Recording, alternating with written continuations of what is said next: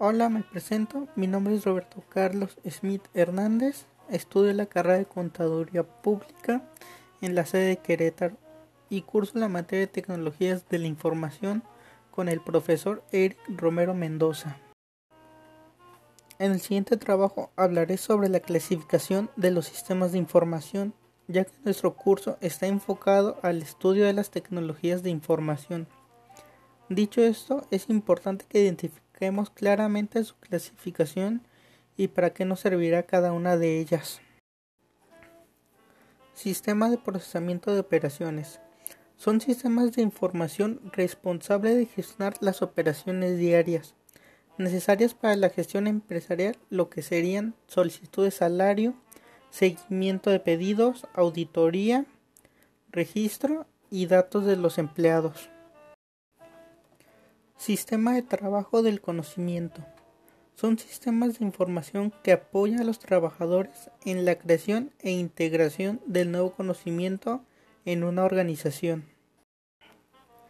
Sistema de automatización en la oficina.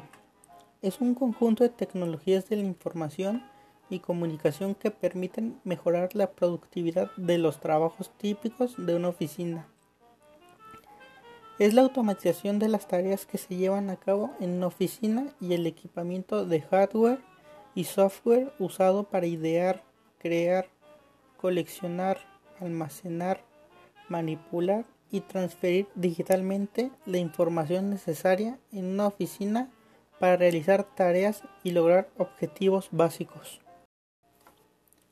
Sistemas de información para la administración es el desarrollo al uso de sistemas de información eficaces dentro de la organización, lo cual no se aplica solo a niveles gerenciales, sino a todos los estratos y personas que componen su estructura. Eso se refiere al proceso de planificación y control a la suma de todos los sistemas de información de la empresa y toma decisiones proporcionando informes sobre la actividad ordinarias, como son control de inventarios, presupuestación anual, análisis de las decisiones de inversión y financiación. Sistemas para el soporte de decisiones. Es un sistema informático interactivo que puede ayudar a diferentes usuarios a tomar decisiones. Es un sistema muy extenso porque hay muchos métodos de toma de decisiones y el campo involucrado en los tomadores de decisiones también es muy amplio.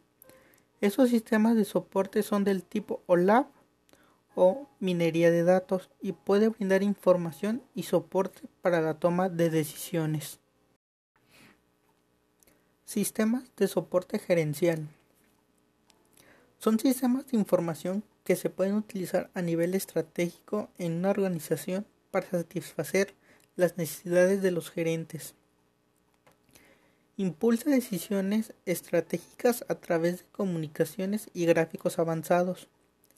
Además de que los sistemas de soporte gerencial tienen como objetivo incorporar información sobre eventos externos como leyes tributarias o nuevos competidores.